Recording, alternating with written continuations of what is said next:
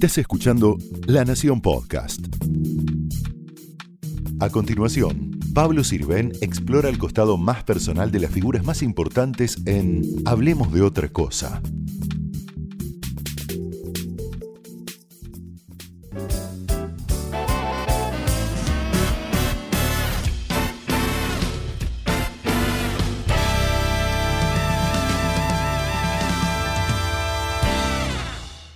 Gracias, Darío Lopérfido, por venir acá a Negroni, a la, Recoba. Hablemos de otra cosa. Placer, eh, Pablo. Y lo primero que te quería preguntar es, cuando dejaste la gestión pública en la época de la Rúa, ¿pensaste en algún momento o en varios momentos que no ibas a volver más a la política? Sí. Y volviste a la política. Y te volviste a ir de la política. Sí. ¿Y hay dos sin tres? ¿Habrá otra vuelta a la política en algún momento? Eh, uno nunca puede asegurar esas cosas, pero estoy muy escéptico frente a eso. Eh, la política argentina está con todo lo que implica la mejora de haber pasado del kirchnerismo a un sistema más normal. Las razones de la decadencia son muy profundas y la política argentina es un, está en es muy vulgar, es un momento donde el aporte que yo podría hacer, que es un aporte más de naturaleza intelectual, que es lo que a mí me gusta, de razonar, de pensar, de, aprovechar mi experiencia en distintas cosas del mundo, no carece de interés. a ver, en un momento, hasta el 2015, hablamos mucho de la grieta. ¿Es la grieta o es algo más profundo, valga la, la figura que la grieta? ¿Hay algo más profundo yo, la grieta? Yo creo que, es algo más profundo que la, que la grieta.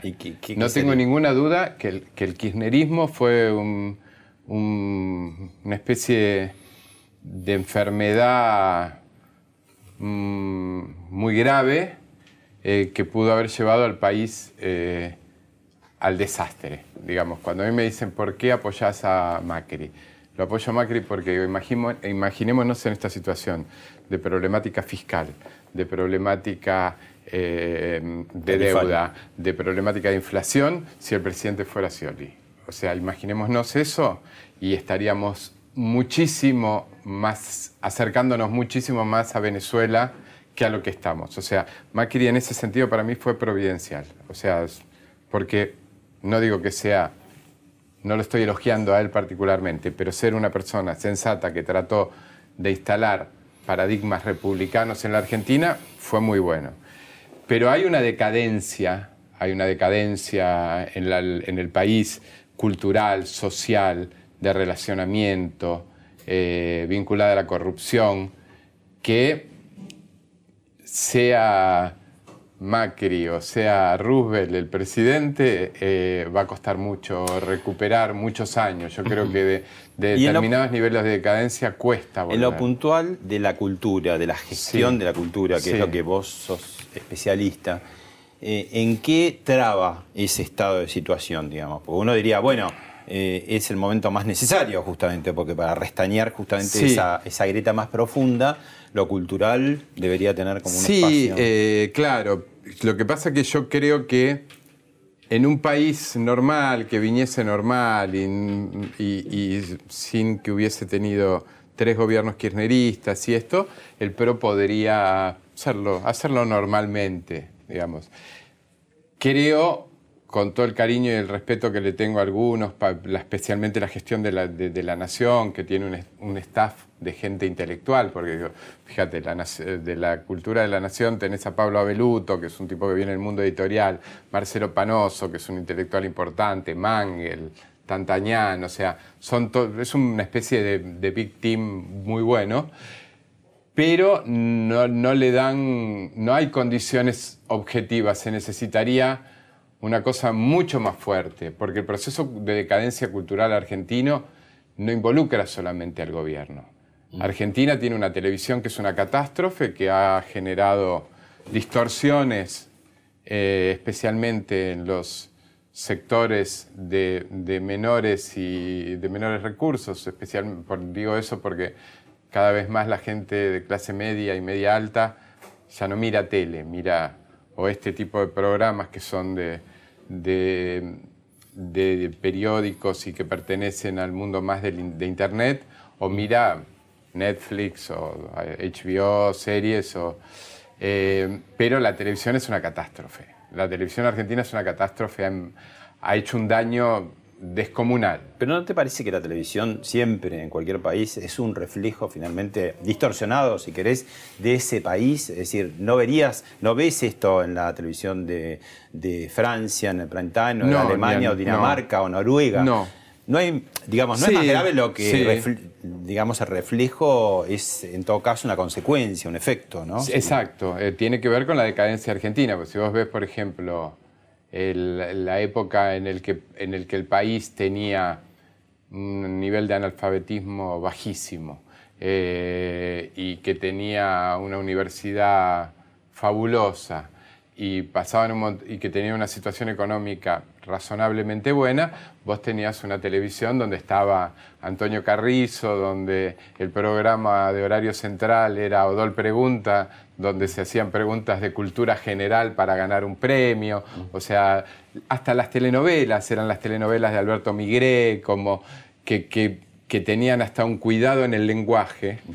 Canal 13 te daba Margot Fontaine y, claro, y, tenía rating. Y tenía rating, claro. El otro día estaba viendo en YouTube, que está muy, muy bonito, un programa que se hacía desde el Teatro Colón y que lo presentaba Antonio Carrizo, que en el copeteando, en la presentación, no sé, en tres minutos, decía 10 conceptos interesantes y lo que presentaba era la orquesta Aníbal Troilo y eh, tocando en el Colón y era fabuloso. Televisión en blanco y negro, Canal 7. Eso se mm. pasaba por televisión. Es lo mismo que eh, vos podés ver eh, en la BBC, un programa de la BBC de la década del 60, que vi el otro día, hace poco, donde Oscar Peterson, el pianista de jazz, era una hora de programa, iba tocando y explicaba cómo tocaba. Eso veía la gente. Lo que pasa que en ese momento Argentina estaba como a la par culturalmente. Mm. Yo siempre cuento una anécdota. Mi mamá era ama, era de casa cuando yo era chiquito. Entonces yo llegaba del colegio y mi mamá estaba planchando, cocinando, haciendo lo que fuera y escuchaba la vida y el canto.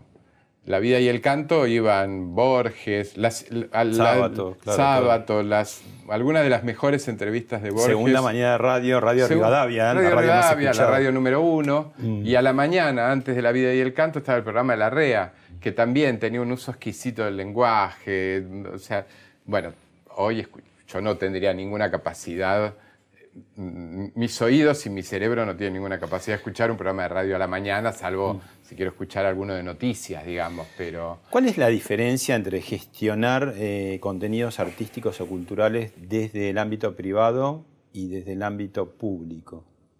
Vos que estuviste en los dos lugares. Yo soy muy crítico, cada vez soy más crítico de la gestión de los contenidos culturales desde lo público. ¿Por? porque em, siempre uso una frase que es un poco desagradable de decir, pero alguna de la gente más inculta que conozco trabaja en la gestión pública de cultura. O sea, ese, y, y, los paradigmas cambiaron notablemente. ¿Y por qué se dan esas paradojas? Porque hay una burocracia, porque hay una burocracia, como siempre, que permanece en el poder, todo el tiempo se las arregla. Mm. Son nombres pocos conocidos, pero Vos ves, por ejemplo... ¿Querés hacer algún nombre? No, lo puedo decir, puedo dar más bien hechos. Si vos ves, con todo el cariño que le tengo y lo bien que creo eh, que está haciendo, que puede intentar hacer bien las cosas la gobernadora Vidal, pero por ejemplo, si vos ves en Mar del Plata este verano, yo aclaro que leía mucho los diarios porque tenía que ocupar un cargo de representación cultural en la Argentina. Seguramente a partir de ahora los voy a leer menos. Pero si, eh, si vos ves que en la temporada de Mar del Plata eh, se organiza, el Ministerio de Cultura de la provincia organiza un recital en la vía pública de, de Chano, que es un amor y lo quiero mucho, me parece un tipo bárbaro, de tan biónica, y la gobernadora en su salida cultural va a ver el espectáculo de Fátima Flores y hacen prensa de eso, vos decís, tenés medio un problema gordo. De Astor, Astor Piazzolla era de Mar del Plata. O sea, entonces eh, está completamente rota la noción de, de, culturas, debería llamarse Ministerio del Espectáculo. A ver, por ahí no está tan mal que vea a Fátima Flores, sino que no lo acompañe con otra serie de gestos o acciones o de consumos culturales, ¿no? Es decir, claro, voy a ver a Fátima Flores y me voy a ver un concierto al Colón.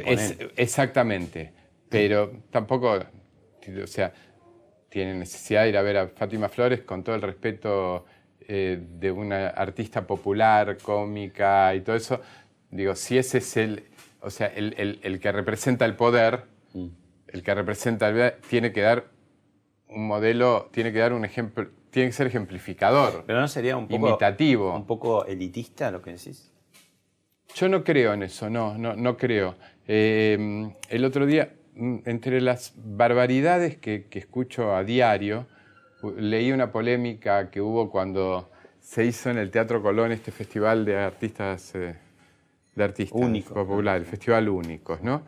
Entonces, en un alarde de precariedad intelectual notable, la directora del Teatro Colón, cuando le preguntaban, decía, estamos buscando eh, crear nuevos públicos. ¿no? Yo, me especialicé bastante en ese tema y decía, para empezar, eh, digamos, la, directora del Teatro Colón es una persona... María Victoria Alcaraz. María Victoria Alcaraz es una persona, decirlo de una manera elegante, de poquísimas luces. ¿no? Eh, eh, cuando ella dice eso, comete dos errores gravísimos que desde mi nivel de, de rigurosidad intelectual, que son, primero, si decís una cosa así, mostrame las estadísticas. O sea, no podemos seguir diciendo cosas en la Argentina sin comprobarlo. Si vos decís que el chico, que no sé cómo se llama, Fonsi, ¿no? El que canta despacito, canta en el Colón, y eso genera nuevas audiencias para el Colón, o sea, mostrame las estadísticas. O sea, eso que vendría a ser algo así como un chico escucha despacito a una chica en el Teatro Colón y sale y se va a su casa a escuchar la obertura de Tannhäuser, de, de Wagner, ¿no? O sea, pero ponele que yo esté equivocado. Entonces mostrame las estadísticas que demuestren que es de una vulgaridad intelectual decir eso enorme y lo repitió mucha gente. Mm. ¿no? Eh, eh, o sea... Em, bueno, ella tampoco, te quiere, tampoco, te quiere, mucho, me parece, ¿no? A, mí me, digamos, me... Yo, yo cuando hay alguna gente que no me quiere, siento que estoy en el lugar correcto. En la Argentina me pasa mucho eso. ¿No te quiere mucha gente?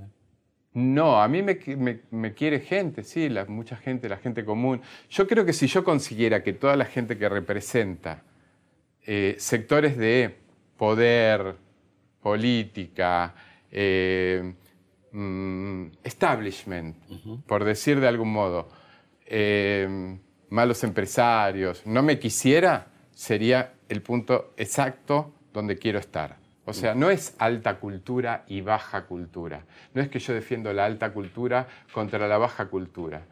Eh, despacito, o no sé cómo se llaman las chicas que cantaron el Colón. Eh, no sé, y hubo varias figuras conocidas, digamos, de, no sé, la canción Trini, popular. no sé qué. Eh, perdón, no es despectivo, no me, no me acuerdo los nombres. Lali, no sé cuánto. Espósito. El Lali Espósito. Eso, eso atenta contra un capital simbólico de un teatro donde un momento la orquesta, la orquesta estable del Teatro Colón la dirigía Carlos Kleiber, que era una eminencia, donde Strauss eh, estrenó eh, y dirigió la orquesta cuando se, se estrenó Electra en el Teatro Colón, Strauss, o donde eh, Toscanini dirigía en una temporada 12 óperas, o María Calas vino dos veces, y no es elitista. Ahora, fíjate cómo cambió, porque en los 70, cuando fue Troilo y Piazzolla al Colón, se armó un lío. Sí, pero ahí tenés, ahí tenés la gran diferencia. Argentina ocupaba un lugar en el mundo que definitivamente, cultural, que definitivamente hoy no ocupa. Eh, definitivamente no ocupa. Troilo era, eh, mm, Piazzolla era una eminencia, una eminencia en todos lados. Yo el otro día, una de mis últimas funciones en, la Embajada Argentina en, Alemania fue hacer un homenaje con, un cantante que se llama Marcos Montes a Atahualpa Yupanqui. Atahualpa Yupanqui era conocido en toda Europa, era un tipo importantísimo. Vivía en París, eh, era como Violeta Parra, suponte. Eh, pero a su vez me trajeron un afiche de cuando cantaba en Berlín. Entonces, eran gente importante, con un nivel intelectual importante y con un nivel eh, musical sobresaliente. Troilo era un tipo muy sofisticado musicalmente, lo mismo que Pugliese o lo mismo que Salgán o lo mismo que Atahualpa o lo mismo que Mercedes Sosa. Y eran sofisticados acá, en París, en Roma, en Madrid. Eh, hoy todo lo que pasa en eso, en ese mundo del espectáculo, la verdad, en la Argentina no tiene, la Argentina no tiene ninguna trascendencia. El problema es que es un país que, culturalmente se tiene muy, en muy alta estima, en lugar de decir, che, no estamos bien, vamos de vuelta. Cuando te dicen, la dramaturgia argentina es fabulosa, la dramaturgia argentina es fabulosa respecto de qué? Tito Cosa es un gran dramaturgo, no sé, es contemporáneo a Tennessee Williams, Arthur Miller o a Harold Pinter. La verdad que podría ser el que le alcanzaba las hojas a Harold Pinter. Eh, ganando amigos. ¿Eh? Ganando amigos. No soy amigo de Tito Cosa. Trato.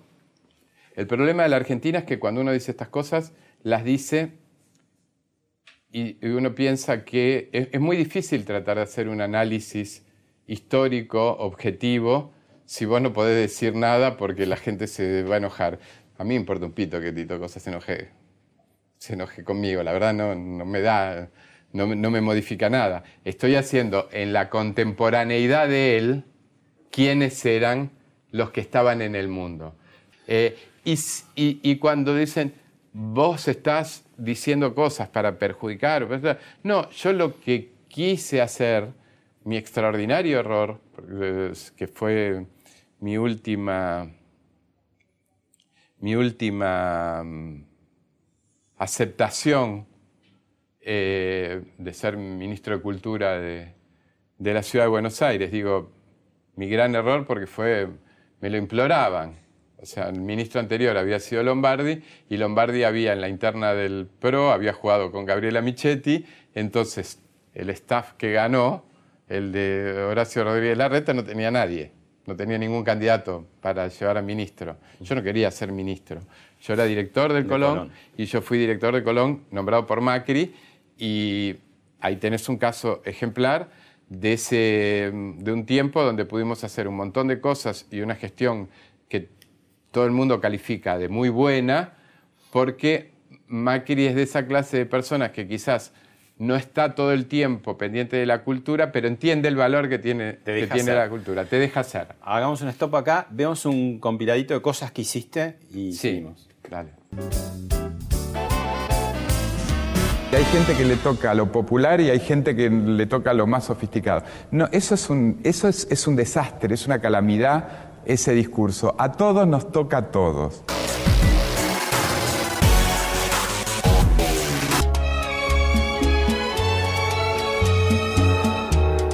Viene la décima edición del FIBA. Estamos muy contentos con espectáculos fantásticos, eh, de muy buen nivel.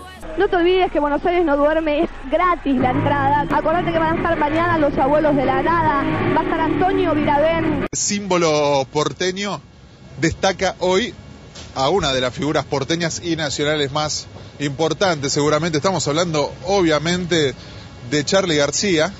Say no more. Es entre todas las responsabilidades y cargos que tuve, es el que más alegría me dio tener. Bueno, hiciste muchas cosas en una época donde eh, tu perfil quizás no era tan polémico. Muchas cosas que quedaron aparte, ¿no? Yo no, creo que ser polémico, Pablo. Vos me conocés, muchas veces hablamos en, privado. Yo trato de decir las cosas que, que la gente no dice por cuestiones acomodaticias. O sea, si yo en este momento estuviera queriendo tener un cargo, me diría, pero justamente lo que quiero, viste que uno en, un momento de su vida hace balances. Mm. yo me di cuenta después de los 50 años que ya no me quedaba tanto tiempo de vida. No digo que me voy a morir, pero digo, no te tocan. Cuando tenés 20, o sea, te queda como todo el tiempo del mundo. Te quedan 50 y más. Ah, cuando tenés 53, como tengo yo, decís, bueno, empezar. En este momento lo que yo eh, decidí es la más absoluta y restricta libertad intelectual. Mm. Quiero pensar mucho y decir las cosas que me parece que hay que decir. No me parece que sea polémico. Yo no digo nada polémico. Digo, las cosas que digo son polémicas cuando el ambiente se achata mucho. Mm. O sea, pero lo decía, hay una. Eh, cuando vos me preguntás el, el, tema de la cultura y de la alta cultura y la baja cultura, hay una. El, cuando De Gaulle era presidente de, de Francia, el ministro de Cultura era André Malraux. Y de Gaulle decía una cosa maravillosa para mí, que es lo que yo supongo que debería ser siempre. A, cualquier lado que tenía que ir De Gaulle, le pedía que lo acompañe Malraux. Y le decía, una vez le preguntaron por qué, y decía, porque la cultura, Malraux, te saca del lugar común de la política. el lugar, la política es el lugar común. Cuando es al revés, como está pasando ahora, la, política convierte a la cultura en un lugar común. Te devuelvo a, una época que te sobraba muchas décadas. ¿Qué ves? Este programa también recuerda y... Lo que veo es que tenía un pelo fabuloso. Eh, y... ¿Quién está en esta foto? Estoy yo con un pelo largo y... Ah, mira, Conrado Geiger, que después era un tipo bárbaro y y, tenía un muy buen sentido del humor y tocaba la guitarra y el kirchnerismo le produjo algunos deterioros intelectuales. Pero... Eh, esta es una foto en el Rojas, me acuerdo perfecto de la situación. Cuando yo era director del Rojas, hicimos un ciclo sobre la política y, todo esto. Y habíamos invitado a Alfonsín, a Frigerio, Frigerio eh, Rogelio, el tío del, el, tío del ministro actual, y el creador del MID con Frondizi, y, mm, y alguien, a un, no me acuerdo, un peronista, creo que era Julio Bárbaro. Entonces, como yo era el director del Rojas, esto era, y Alfonsín ya no era presidente, esto ah. fue después que sea presidente. Eh, lindo recuerdo. Gabriela Epumer. María Gabriela Epumer fue mi novia cuatro años y fue una guitarrista fabulosa y fue una pérdida alucinante. Todavía no caigo en cuenta de que María se murió tan joven, eh, porque tenía mucho para dar y una, persona, y una muy buena persona, una persona excelente.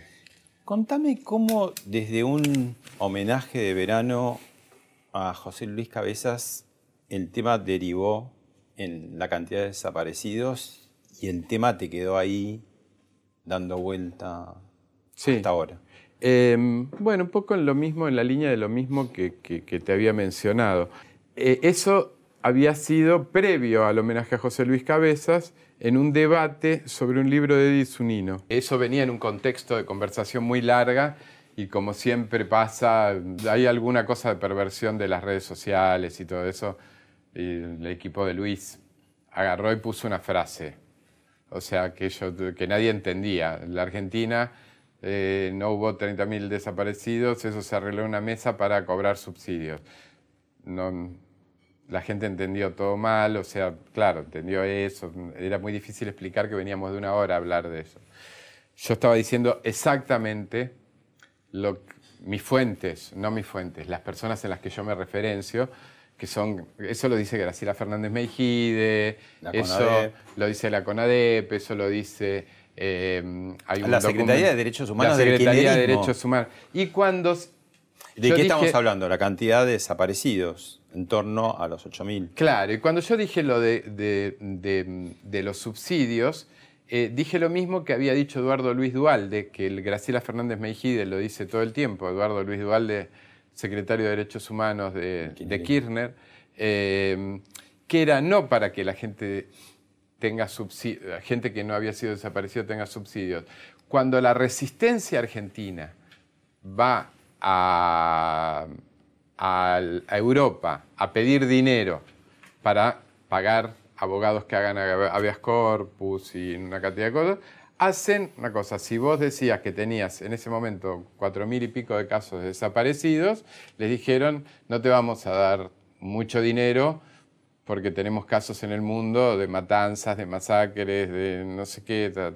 Y eso lo dice un ex montonero que dice que él inventó ese número para que den más dinero. Y yo incluso, lo dije muchas veces y lo vuelvo a decir, probablemente yo hubiera hecho lo mismo.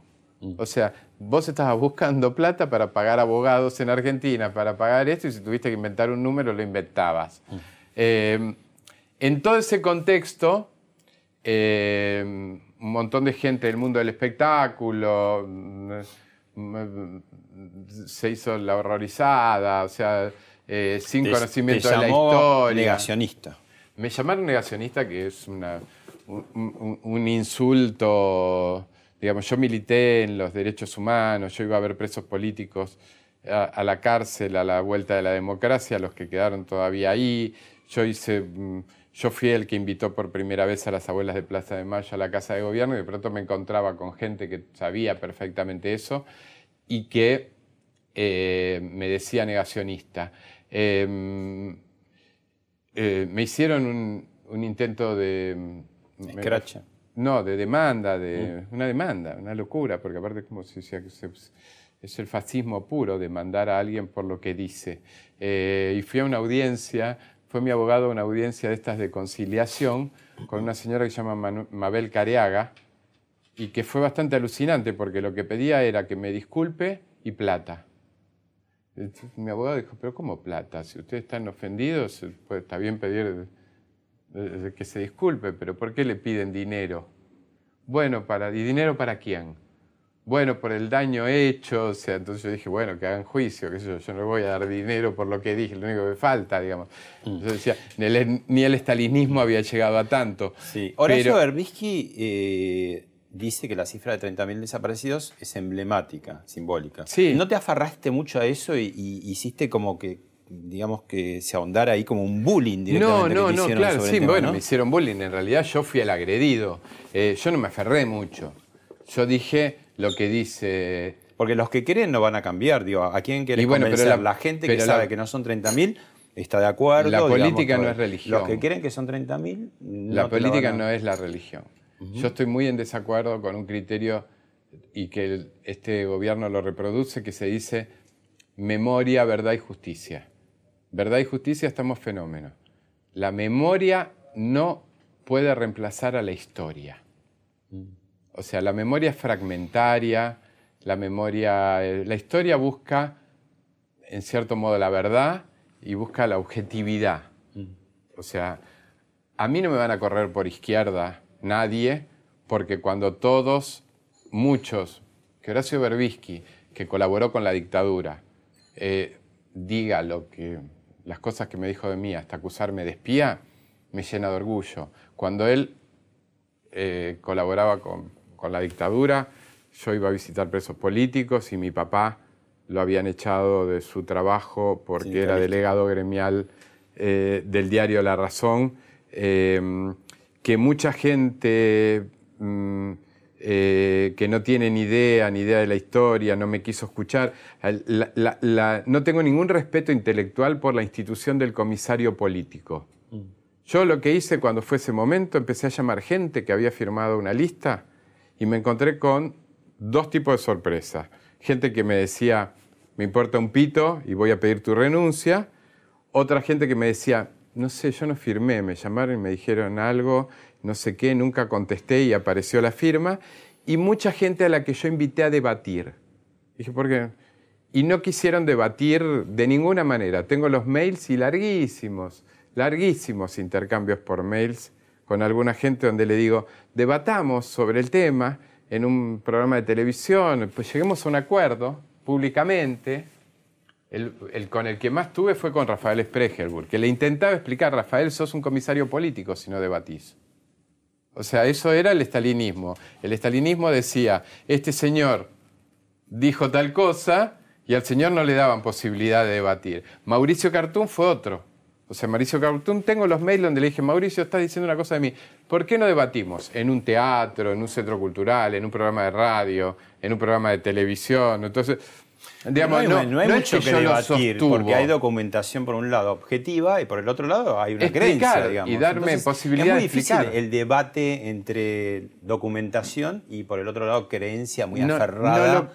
Eh, ¿no? Y bueno, ¿Cómo debatís en ese eh, espacio? No, lo creo porque, por ejemplo, con, el que tuve, con el que tuve posibilidad de debatir en un programa de televisión también en, el canal de la Nación, el programa de María O'Donnell, que es Martín Co, con Martín Coan, fue una charla de un extraordinario respeto, aunque no estábamos de acuerdo y, que, y donde cada uno expuso sus, sus eh, argumentos y, terminó, y fue a la vieja Argentina, terminó el debate al aire y después nos quedamos hablando en privado. Y yo no soy amigo de Martín Coan, mm. pero le tengo, un, le tengo respeto intelectual, porque él no estaba de acuerdo conmigo y me lo dijo y lo hablamos al aire y debe estar el tape por algún lado y, sin ningún problema.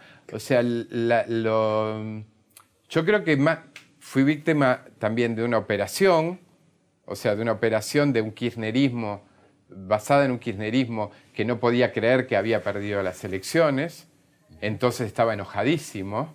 Todo estaba fogoñado por una de las personas más nefastas y tontas que ha dado la Argentina en los últimos años, que es Gabriela Cerruti, eh, que era la que todo el día tuiteaba cosas de mí y todo eso y en realidad toda la, cosa de, decirme negacionista lo impulsaba mucho Página 12, que para mí Página 12 es como el colmo de todo.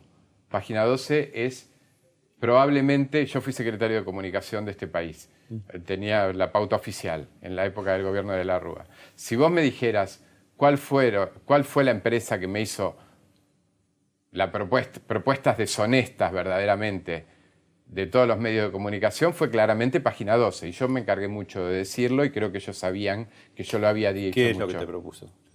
Que yo les diera pauta oficial, mucha, y que pusiera un testaferro para quedarme con una parte del diario. Mm.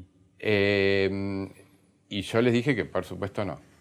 Entonces después de eso me dijeron, ¿podés armarnos una reunión eh, para que, la plata, que nos dé plata para venderle el diario a Fernando de Santibáñez. Fernando de Santibáñez era el, para ellos el demonio de la escuela de Chicago. ¿El jefe de gabinete? No, Fernando de Santibáñez en ese momento era el titular de, la, CIDE. De la inteligencia. Claro. Le dije, bueno, no sé, se lo comento. Fernando de Santibáñez, que es un liberal, una persona liberal y todo, me dijo, antes de darle plata a página 12, me voy a la costanera y tiro plata al río. Pero eh, entonces, como yo eso lo conté mucho, mm lo conté mucho, creo que también un poco se vengaron.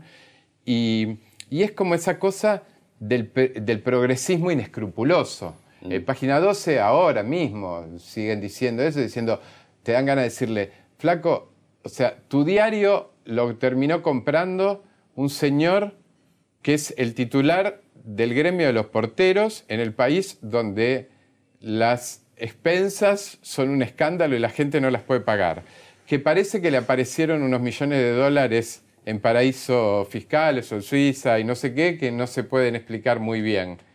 Y el progresismo bobo anda, sigue lo que dice ese diario, donde a Berbisky lo sacaron, pero Berbisky está documentado por todos lados y que era un poco el que llevaba esa, esa mm, eh, querella está documentado por todos lados en el libro de Gabriel Levinas, pero además yo, hablé mucho con, familiares del Comodoro Huiraldes, eh, que, que trabajaba en la época de la dictadura, trabajaba en la aeronáutica. En la aeronáutica. Darío, vamos a. Te pido síntesis, tengo varias cosas. Hay dos periodistas muy importantes de la Nación. Primero, Claudio Jacqueline, que tiene una pregunta para hacer. Sí. Fuiste parte de dos gobiernos de distinto signo. ¿Qué similitud podés encontrar entre el del arruismo y el macrismo y cuál es la principal diferencia que hay entre los dos? ¿Qué entendés que era la cultura para el gobierno de la Rúa y qué es la cultura para el macrismo? La similitud una similitud muy clara. Eh, la historia es la historia de la Argentina en los últimos años. El peronismo destroza un país, lo deja endeudado hasta el máximo, revierte todos sus valores, eh, todo eso, y después vienen los gobiernos normales y terminan quedando como que son los que tienen los malos cuando tienen que arreglar el desastre que hicieron. Eso le pasó de la Rúa post-Menem y le está pasando a Macri post-Kirchner. Convengamos que la alianza tenía como la mitad de la alianza los proto-kirchneristas que después iban a estar en el gobierno, ¿no? Muchas figuras que... Mira, Pablo, en el gobierno de la alianza, yo siempre hago un chiste muy divertido. Parece que el gobierno de la alianza estuvimos de la Rúa y yo nada más. Eh, en el gobierno de la alianza, el gobierno de la alianza está lleno de gente que estuvo la mitad en el gobierno kirchnerista y la mitad en este gobierno. O sea, la verdad es esa. La secretaria de Derechos Humanos, hasta donde me acuerdo, la secretaria de Derechos Humanos del gobierno de la Rúa era Diana Conti. Zaffaroni estuvo en el gobierno de la Rúa. Abal Medina estuvo en el gobierno de la Rúa. Juan Pablo eh, Cafiero estuvo en el gobierno de la Rúa. El presidente del bloque de, diputados del gobierno de la Alianza era Darío Alessandro. Y en este gobierno está, no sé, Sturzenegger, están muchos de los radicales, Morales es el gobernador de Jujuy, era ministro de Desarrollo Social de, de, la Rúa. O sea, entonces es, es, una tendencia muy grande de la Argentina que es hacerse los giles. Entonces a mí me encanta decir, el único que estuvo en el gobierno de la Alianza fui yo. Otro periodista, Pablo Llanera, te hace la siguiente pregunta. Sí. Cosas en las que estamos de acuerdo con Darío Lopérfido, y hablamos muchas veces de eso, es en la admiración por la gestión que tuvo Sergio Renán en el Teatro Colón. Eh, durante su gestión, lo que consiguió Renán fue volver a ubicar al teatro en un lugar que había tenido, sobre todo en la primera mitad del siglo XX, y luego, en cierto modo, fue diluyéndose, perdiéndose. Eh, lo que quería preguntarte es de qué manera o con qué estrategias te parece que el teatro podría volver a ocupar ese lugar de plaza internacional eh, apetecible o, atractiva para los eh, grandes cantantes y grandes intérpretes. Efectivamente, estamos, de acuerdo y yo una, la primera reunión que yo tuve como director del Teatro Colón fue con Sergio. Sergio es una persona adorada por mí. Y me acuerdo que lo primero que le dije es, bueno, acá está el pequeño Saltamontes que quiere las enseñanzas de Washan Kane, Kung Fu, de la serie Kung Fu. Mm, y, yo creo que sí fue como, como en ese momento eh, donde Macri era el jefe de gobierno, Andrés Ibarra era el ministro que a mí me correspondía y todo, fue una época donde yo me dirigía a eso y lo que pasó, la verdad, que fue en poco tiempo intentar seguir ese camino. O sea, yo estrené óperas. Mira, mira, el otro día leía un artículo en el diario El Mundo, un reportaje de Joan Matabosch, eh, director del Teatro Real de Madrid, que estaba eufórico, diciendo, es increíble lo que va a pasar en Madrid, que se estrena Die Soldaten de Zimmerman, eh, nunca se dio y no sé qué. Yo estrené Die Soldaten de Zimmerman tres años antes. Llegó en esa época, hicimos coproducciones, eh, presentaciones de espectáculo de la Staatsoper, tuve dos coproducciones con el Royal Opera House, estrené un Wagner, estrené la, Prohibición de Amar, una obra de Wagner que no se había hecho nunca en coproducción con el Teatro Real y el Royal Opera House, estrené eh, un Rosencavalier en coproducción con el Royal Opera House y el Metropolitan Opera House de, Nueva York. O sea, traje a Jonas Kaufman. Es más, todavía hay, eh, todavía hay en esta temporada, que es una temporada bastante provinciana del Teatro Colón, eh, todo lo bueno que hay todavía quedó de esa época. Josefina Delgado también tiene algo para decirte. Recordaba anécdotas de 20 años, de conocernos, de trabajar juntos en muchas gestiones, en muchas áreas. Y, me acordaba, me vino a la memoria muy especialmente una tarde que nos cruzamos en los pasillos del Village Recoleta. Yo iría a ver una peli, vos irías a ver otra, vos saldrías, y con una cara de enorme, enorme alegría me contaste que te habían convocado para ser director general del Teatro Colón. Época que fue sin duda maravillosa por tu creatividad, por la programación, por aquellos invitados inolvidables como Kaufman, eh, porque bueno, no, no, no en vano sos realmente alguien muy creativo, un gran gestor y para mí sobre todo un queridísimo amigo. Para mí también adoro a Josefina, por eso me elogia tanto. Eh, sí, tiene, eh, respecto de, me quedé colgado con lo que dijo Claudio Jacqueline, qué diferencias encontraba en, culturales entre el gobierno de la Rúa y el gobierno de, de, Macri. Bueno, las diferencias eran que todavía no había ocurrido tamaño deterioro, mm. no, que no hubo todos esos años de kirchnerismo de por medio. Y una diferencia también muy importante que es, me acuerdo que yo apenas asumí con De la Rúa en la ciudad, quise, yo era, un era muy joven y quise mm, decir, vamos a nutrirnos de los tipos que hicieron cosas importantes. Hice una especie de, congresito con referentes de la cultura grande. Uno que invité fue a Jacques Lang. Jacques Lang fue el ministro de Cultura de Jacques Mitterrand, em, de Jean-François Mitterrand en, en, Francia. Y una de las cosas que no me olvido más de Jacques fue que le digo, en un bar en San Telmo, ¿cómo hiciste, Jacques? ¿Hiciste la, pirámide del Louvre, arreglaste el Louvre, hiciste la nueva Biblioteca Nacional, la Ópera de la Bastilla? Eh, o sea, te admiro mucho, pero ¿Cómo, ¿Cómo fue que hiciste? Y él me dijo una cosa clave, no te creas nunca que lo que vos podés hacer en la gestión cultural lo haces vos. Vos no podés hacer nada si no tenés un aval político y gente en la política que entienda que eso es estratégico. Yo le dije, tenés razón, tenés toda la razón del mundo. El gobierno de la ciudad especialmente, donde yo hice, el otro día alguien tuiteó una cosa y me resultó muy simpática porque dijo, se cumplen 20 años del Bafisi. O sea, estamos en cuántos años, entonces, ¿qué año se fundó si se cumplen 20 años? Y el 98, ¿no? El 98.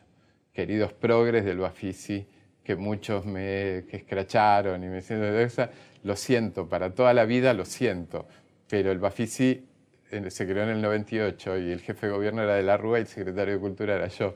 Eh, lo mismo pasó con el FIBA y eso. El gobierno de De la Rúa de la ciudad era un gobierno que estaba de la Rúa, estaba Adalberto Rodríguez Chavarini, que era un tipo muy culto, Enrique Olivera, que era un tipo cultísimo, Richard Ostuni, que era un tipo culto. Entonces, todo es más fácil.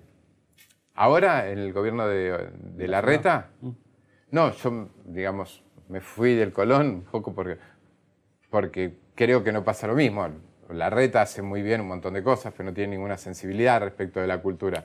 Eh, puso, o sea, que decía, antes te decíamos, de Gaulle puso de ministro de Cultura Malroy, la reta Maler. O sea, está bien, bueno, son grandes nombres.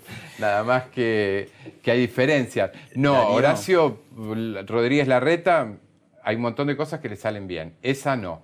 La, creo que ahora hay una posibilidad de corregirlo porque Enrique Abogadro es un tipo fantástico, con una formación muy grande y que tiene muy, buenísimas intenciones. El asunto es que si no tenés una, línea, un, gobierno que crea que la política cultural, la cultura mejora la vida de la gente, está vinculada.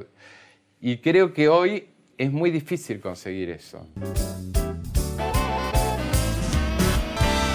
En este programa hay una sección que, googleamos a las personas y salen distintas cosas. Y si querés, lo hacemos rápido. Sí, eh, Vamos contestando a ver qué, es lo que, se pregunta en relación a vos. ¿no? Ponemos ahí Darío lo pérfido. Bueno, Berlín, eh, rápidamente, ¿qué podés decir? ¿Estás viviendo ahí? ¿Vas a vivir ahí? Voy a vivir en Alemania. sí, vivo en Alemania. ¿Dejaste de ser ministro plenipotenciario? Sí, sí, sí. Bueno, la segunda es esposa. Tu ex esposa Esmeralda sí, Sí, me separé, eh, nos separamos, se anunció hace unos tres meses que nos separamos, hacía unos cinco meses que no estábamos juntos. ¿Y sus declaraciones últimas? Yo prefiero, digamos, se equivocó, Esmeralda es una persona fantástica y, mm, se equivocó. Prefiero ponerle mucho más valor a, su gesto posterior de, de, pedir disculpas, de haber ido a la, a la DAIA. Lo que dijo no estuvo bien, pero me pareció, mm, me parece más valorable que haya ido a la DAIA, que haya pedido disculpas, que haya eh, dicho que, que, le había servido mucho por la que era la tragedia más grande de la humanidad y que iba a seguir estudiando sobre eso. ¿Qué en cualquier caso no me hago responder tampoco, en cualquier caso hace, estoy separado. ¿Qué pasa en Alemania cuando se discute la cifra de los 6 millones de... Bueno, pasó un problema ahora, me enteré, me enteré, ayer, eh, le dieron el premio, un premio muy importante de la música a un grupo rapero que son un poco antisemitas y hacen canciones, ¿no? Un poco antisemitas Em, un poco misóginos, un poco anti-homosexuales. ¿Y? y le dieron como un premio importantísimo de la música. Y no, no pasó no nada. ningún castigo, digamos. Sí, varios ganadores del premio, entre ellos Daniel Barenboim, lo devolvieron. Christian Tilleman, el gran director de orquesta, lo devolvió. Mira, hay una rara relación, por lo menos para la gente en general, que dice lo pérfido Nancy Dupla. Porque es mi prima. Eso, no, se conoce tanto. No, no, es su mamá, es la hermana de mi mamá. Mm. Y también políticamente están eh, Sí, pero no importa. igual no tenemos contacto, no mm. tenemos contacto hace muchísimos años. Pero eh, no, me, importa un pito. es, mi prima y digamos, no, ella es más chiquita que yo, cuando yo tenía, qué sé yo, 12 años, ella tendría 6. Eh, tengo el cariño de, la juventud, digamos, y de todo eso. Lo siguiente es Sushi, grupo Sushi, remite a la época de la Rúa, vos eras, acá hay fotos, por ejemplo. Ahí estás con Antonio, uno de los hijos, el hijo mayor de Y con Ramiro Agulla. Con Ramiro Agulla, el gran publicitario de la época, ¿no? Sí. Eh, evidentemente lo que pasa siempre, el, peronismo bastardea, te bastardea y después te hace creer que ellos son los vivos. El peronismo eh, destroza todo, eh, pone la Em, pone el país en una situación catastrófica y después te dice que vos sos un estúpido y que se necesita a ellos, que son unos genios, para arreglarlo. Mm. Es, la historia de lo que pasó en ese momento. Eh, Antonio es mi mejor amigo, o uno de mis mejores amigos, y la mayoría de esa gente es gente a la que yo sigo teniéndole muchísimo cariño. Antonio es uno de mis mejores amigos, Aito es uno de mis mejores amigos, a Ramiro lo quiero mucho, a Andrés de Lich le tengo un respeto enorme y nos, nos frecuentamos menos, pero le tengo un respeto enorme.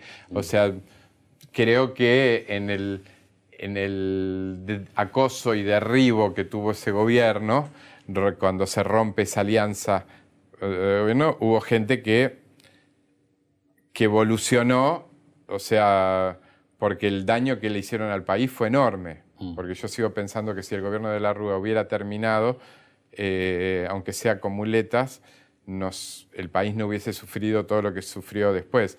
Por suerte hay gente como Lilita Carrió, que pasó de ser funcional al golpe eh, y a la conspiración de Dualde y todo eso en la época de la Rúa, que se dio cuenta del error que me cometió, entiendo yo, y ahora está jugando un rol completamente distinto. El que se quema con leche cuando ve una vaca llora. Nos quedamos sin tiempo, pero sé que estás con muchos proyectos. Lulú, la ópera que vas a, Lulú, hacer en la avenida. Sí. Estás escribiendo, vas a escribir un libro, estás escribiendo la cultura. Estoy escribiendo un libro sobre uno de estos temas que estuvimos hablando, de, cómo la cultura argentina decayó eh, estrepitosamente. Que vas a escribir una ópera también. El libreto de una ópera que estoy escribiendo junto a un músico, sí, una especie de tragedia griega eh, sobre matar a la madre. Pero para despedirnos elegí un fragmento de algo así muy llamativo, muy alucinante, yo diría en algún punto, que lo vemos y lo comentamos. A ver.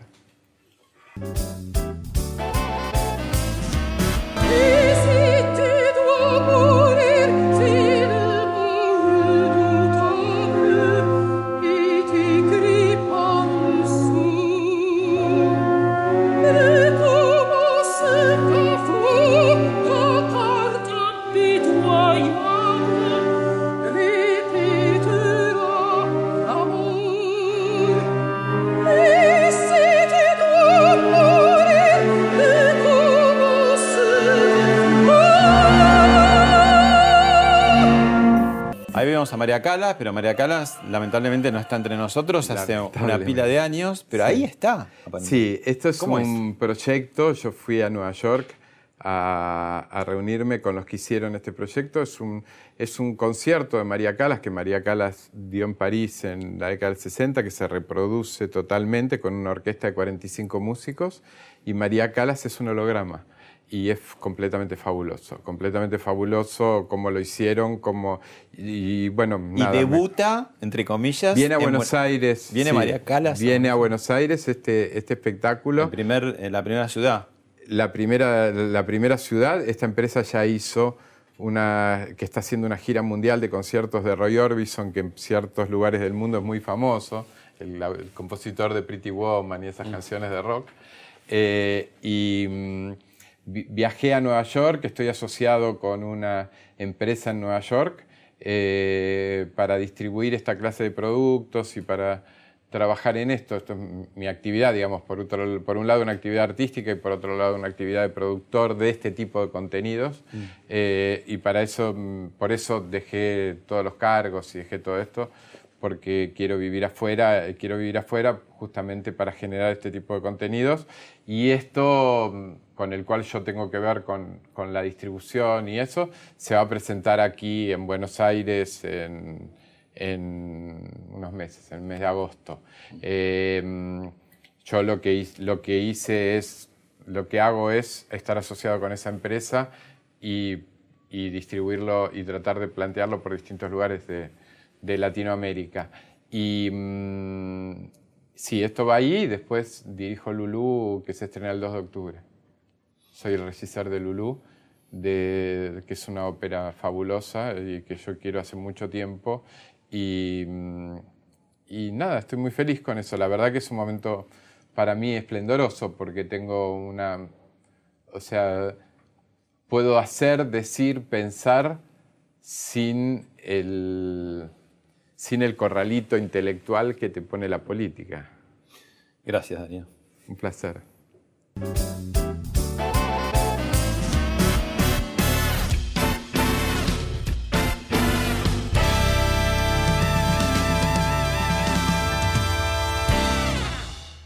Esto fue Hablemos de otra cosa con Pablo Sirven, un podcast exclusivo de La Nación.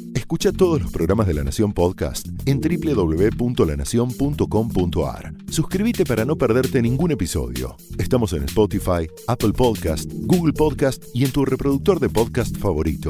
Seguí escuchando La Nación Podcast.